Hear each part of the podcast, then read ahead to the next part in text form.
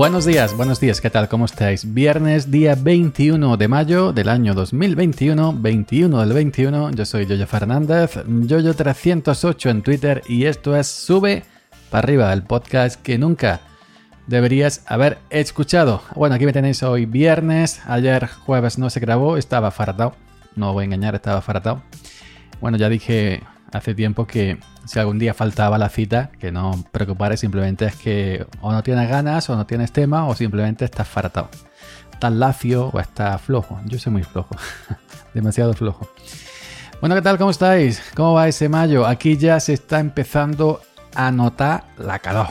Llevamos tres noches durmiendo desarropados con las ventanas abiertas y a punto está de a punto está, tengo un ventilador de toda la vida, de estos que tiene su pie, su base y, lo pone, ¿no? Por no ir por el ventilador, buscar el cable alargador y llevarlo al cuarto, todo eso, no lo he puesto, por, por flojo. Pero ya va haciendo falta para dormir por la noche. Ya mismo cojo colchón, la azotea y para arriba. Lo que pasa que todavía, evidentemente, no hace. Empieza a refrescar de madrugada, ¿no? Bueno, os quería, os quería hablar hoy de la cubierta vegetal en el olivar, que es lo que me estoy dedicando en este momento, a, eh, mm, a, picar hierba con la picadora del tractor. Hay la picadora del tractor, la grande, la que yo llevo pesa cerca de mil kilos.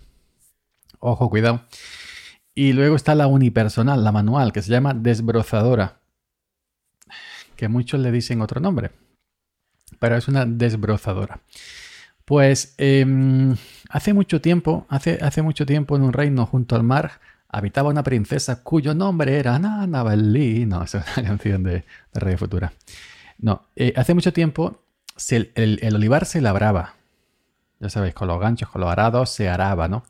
Para eh, oxigenar la tierra, la capa de arriba la metes abajo y se descompone, todo eso, pues bueno, tal y cual. Pero hoy en día está prácticamente prohibido por las autoridades pertinentes arar la tierra, ¿no? Porque eh, con eso se erosiona el suelo y cuando llueve, pues se forman escorrentías que ellos llaman, nosotros decimos arroyos, arrolladeros. Habéis visto cuando hay una tormenta en el campo y la tierra está movida, pues eh, arrastra tierra ya en forma de lodo, en forma de, barro, etcétera, de lima que decimos aquí también. Y eso pasa en los, en los, en los terrenos que tienen, en las fincas que tienen X tantos por ciento de inclinación. Pues entonces nosotros, eh, yo recuerdo que hace tiempo cuando labrábamos, pero claro, cuando tú vas a arar, la primera, el primer pase, el primer pase se, hacía para arriba para abajo, ¿no? Y el segundo pase, eh, asegundando que se llama, se da a lo llano para cortar el agua. Que decía, estoy cortando las aguas, es lo que se decía, ¿no? Para que el, el surco se quedara a lo llano horizontal y el agua cuando lloviera pues fuera como mm, pillando escaloncitos y, entonces no, no, pillaba fuera, a no, a no, ser que sea una lluvia ya demasiado escompasada y eso ya no hay que, quien lo pare, ¿no? Pero em, dependiendo de la finca, evidentemente, si la finca es más llana, si la finca es más propensa a, tener eh, barrancos, arroyos, arroyaderos, etc. ¿no? El tipo de terreno, el tipo de tierra, todo influye, ¿no? Pero eh, ya hace bastante tiempo que nosotros en nuestra empresa tomamos la determinación de no arar. Porque para cortar todo este tipo de arroyos que se forman, que cortan el olivar y que te, y luego lo que hace es que te estorban, que te dificultan pasar con los tractores, con el atomizador o con la remorca, porque claro, evidentemente, si hay un arroyo no puedes saltar pues lo que hacíamos era llevar piedras, eh, intentar tapar los arroyos con piedras, con taramas, con miles de cosas que al final cuando volvía a llover, pues volvía a, pasar lo mismo. Pues hace años tomamos la determinación de dejar la cubierta vegetal, es decir, dejar hierba por el centro de las calles, de, los olivares, o las camas, decimos aquí. Digo calles para quien sea capital que lo entienda. Se echa herbicida, se echa herbicida en el solero, en el, en redondí, donde el, el, solero, el, suelo del olivo en, redondo, donde la aceituna que se cae, pues va a caer abajo, pues se echa herbicida pues para luego poder cogerla con la sopladora, ¿no? Soplarla con la sopladora tal y cual. Pero simplemente en el ruedo del olivo. En el ruedo de olivo. O se echa con una barra que en el tractor que tú vas cortando con una llave entre olivo y olivo para no echar en el centro de las calles, o se echa, últimamente se, está, se ha puesto muy de moda las mochilas. de, 10 litros, 15 litros a la espalda y vas andando y vas haciendo el ruedo del, olivo. Y simplemente haces el ruedo y lo otro lo dejas. Pues nosotros hace ya bastantes años que hemos dejado hierba en las calles, hierba grande. Yo, ahora la hierba, os puedo decir, yo mido un metro ochenta, metro ochenta, ochenta y uno. Bueno, sin, sin zapatos, metro ochenta. Y que me llegan casi a la barbilla la hierba, ¿eh? Ojo, cuidado. Pues entonces, yo recuerdo que hace tres años hubo un invierno de mucha lluvia, mucha, mucha, en un, en un mes, creo que fue en febrero o en marzo, en febrero puede ser. Trabajamos en solamente tres días. Los otros 25 lloviendo. Y lloviendo, lloviendo, lloviendo y lloviendo sobre mojado. Si esto hubiera pasado hace tiempo, cuando la tierra se araba, pues se habría llevado la capa de arriba de la tierra y había, habría hecho arroyos, etc. ¿no? Pues ahora la hierba para el agua. La hierba frena el agua, hace como de esponja. Cuando tú sueltas el agua en una moqueta, se te rama, por ejemplo, eh, agua en una moqueta, la absorbe y para y no, y no arrolla y no, y no, y eh, el agua no corre, ¿no? Pues ahora con la hierba eh, el agua se para y no toma velocidad y, se queda y se queda la humedad y la tierra chupa esa humedad, chupa ese agua y mantiene y mantiene y mantiene esa humedad durante mucho más tiempo para que si no, si no todo el verano, pero que prácticamente aguante el olivar lo mejor posible con estas temperaturas que se alcanza aquí más 40 grados aquí en, esta zona, ¿no? Y luego con el tiempo, con el tiempo, esa hierba cuando se va cortando, que es lo que yo voy haciendo, yo voy cortando la hierba, pero la dejo una espiga de 2, 3, 4 dedos, eh, no la corto a ras de tierra, sino la dejo que se queda como si fuera un césped de un campo de fútbol, pues para que eso es mantillo, eso es también eso, la hierba que yo corto y se queda en el suelo, eso es como abono también. Eso es materia orgánica, ¿no? Luego también hay que sumar el ramón, los restos de poda o de tala del olivar. Antes se pegaban fuego, se quemaban, eso era una tarea muy complicada y siempre quemabas olivos, etc. Pues ahora lo que se hace es que se enfila, se hace una fila, se quita la leña, la madera más gorda con la motosierra que luego se usa para chimeneas o para venderla, eh, para chimeneas o para fábricas de anís, de electricidad, etc. Pues los restos de poda, una vez separada la leña más gorda, las pica una un tractor con una picadora. Y se queda como serrín. Ese serrín también se queda en las calles de los olivares. Y eso se, es todo materia orgánica. Y hace como una pequeña alfombrilla en las calles encima de la tierra que cuando llueve, pues eso empapa, toma humedad evita que el agua arrolle, evita que el agua haga daño. Y además los arroyos poco a poco se han ido, los arroyos que había antes naturales, se han ido llenando de hierba de tierra y ya se han corregido, ya no hay arroyos. Yo ahora puedo pasar con el tractor por todos los sitios cuando antes no podía pasar y tiene que dar la vuelta por aquí y la vuelta por allí.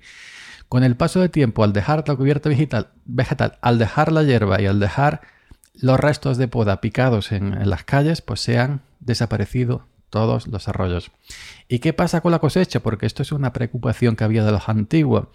Decían, es que si el olivar no se ara, no produce, no echa aceituna, no, o no echa la misma aceituna que debería echar si se labra. Pues hemos comprobado con el tiempo que no, que no tiene que ver.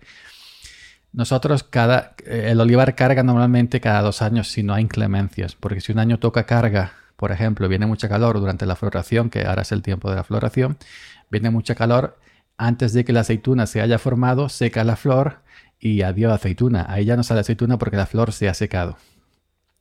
O si viene frío, etc. Es decir, que esto depende mucho de la climatología, ¿no?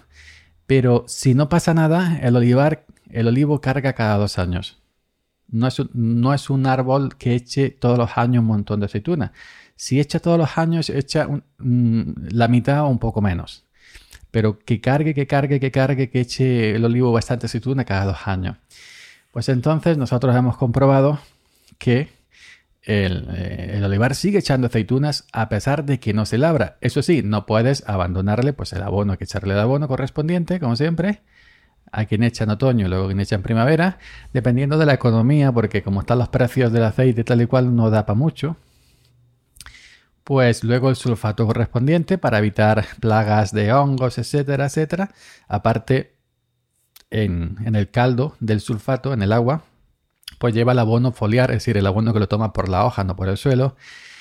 Lleva los correctores de carencias, por si el olivo tiene X enfermedad, pues que corregir eso, ¿no? Etcétera, etcétera, etcétera. Lleva una serie de sustancias. Durante la floración se echa otro producto que se llama, no me acuerdo del nombre, que es para darle un empuje, ¿no? Darle un empuje a esa floración, ¿no? Y bueno, pues se echa sus cositas también. Su abono, sus sulfatos y la tala. La poda muy, muy, eh, muy importante. Eh, el, olivo hay que renovarle las ramas. No se pueden quedar viejas y negras y secas. Hay que renovarle. Ahí, ahí entra ahí la importancia del, del talador que decimos aquí. Del talador, del hombre que tala, que poda los olivos. Es muy importante que, que sepa dónde cortar y qué cortar y cuándo cortar. Entonces, si sumamos la tala, la poda, el abono, tanto en el sulfato por líquido como por el, sulfato por el suelo, ¿Y qué más? ¿Y qué más? El abono, el sulfato y la poda o la tala son tres cosas importantísimas que hay que seguir haciendo, pues para que el olivar, al haberle retirado ese laboreo que se hacía antaño, que ya no se hace, pues no decaiga. Porque si tú un olivo lo dejas sin hacerle nada, con el paso del tiempo se pone como salvaje, muy feo y no echa aceituna prácticamente. El olivo llevamos, yo no sé el tiempo, cuidándolo, echándole cositas y pues para que siempre esté ahí, siempre encima.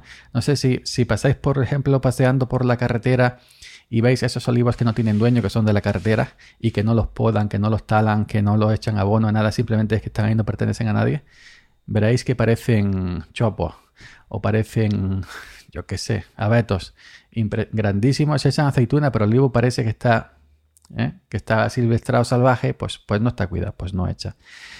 Y eso es lo que estamos haciendo ahora mismo, dejando la cubierta vegetal y con eso hemos conseguido que, que las fincas ya no haya estos arroyos, estas escorrentías estén cortadas por, por, por estos por, por estas eh, cosas que suceden pues cuando, cuando, cuando hay lluvia. Y además también con todo lo que se queda en el suelo, esa materia que se queda en el suelo, cuando llueve lo que hace es que eh, filtra la humedad y la guarda más tiempo para que cuando llegue ahora la calor, que ya estamos empezando, y aquí dura hasta octubre, aquí el verano llega, el verano ese fatídico dura hasta octubre, pues que aguante el olivo. Que el olivo, el olivo, el olivo, eh, digamos que es un cultivo de secano, aunque hay olivo, hay, olivares por goteo donde hay agua, evidentemente, no hay agua, ¿no? El olivo requiere un clima mediterráneo, tampoco quiere una excesiva, em, eh, es decir, demasiado seco el ambiente. El olivo aguanta lo suyo, pero hasta un límite, ¿no? Hasta un límite. Y si ya eh, como hace muchos años vivimos años de sequía, sequía, sequía, se, va para atrás, aunque le solfata, aunque le eche abono, lo, cualquiera, se va para atrás y no echa cosecha. No echa cosecha. Así que aquí siempre la agricultura campo abierto, el que tiene un invernadero de hortalizas controlado, no, pero la agricultura campo abierto, como es el olivar, etcétera, siempre dependemos del clima y sobre todo del agua. Que llueva cuando, cuando tiene que llover. que llueva cuando tiene que llevar en en primavera y, perdón, y que bueno, y que, y, que eso, ¿no? Que, que, es lo que este cultivo quiere. Pues nada más, chavalería. Ya veis lo que me estoy dedicando ahora. Tractor, picadora hierba de mil kilos que pesa. Para arriba, voy para abajo, voy para allá, voy para acá y me voy a las 6 de la mañana y hasta todo el día, pimba, pimba, bueno, todo el día. Me vengo a la una por ahí. La una, una y algo. Por eso me voy a las 6, ¿no? Pues para evitar la hora candente. que a las 10 de la mañana ya está candente, pero bueno. Así que venga, un saludo, sube para arriba, Yoyo Fernández. Nos escuchamos por aquí nuevamente el próximo lunes. Buen fin de semana y no sean malos.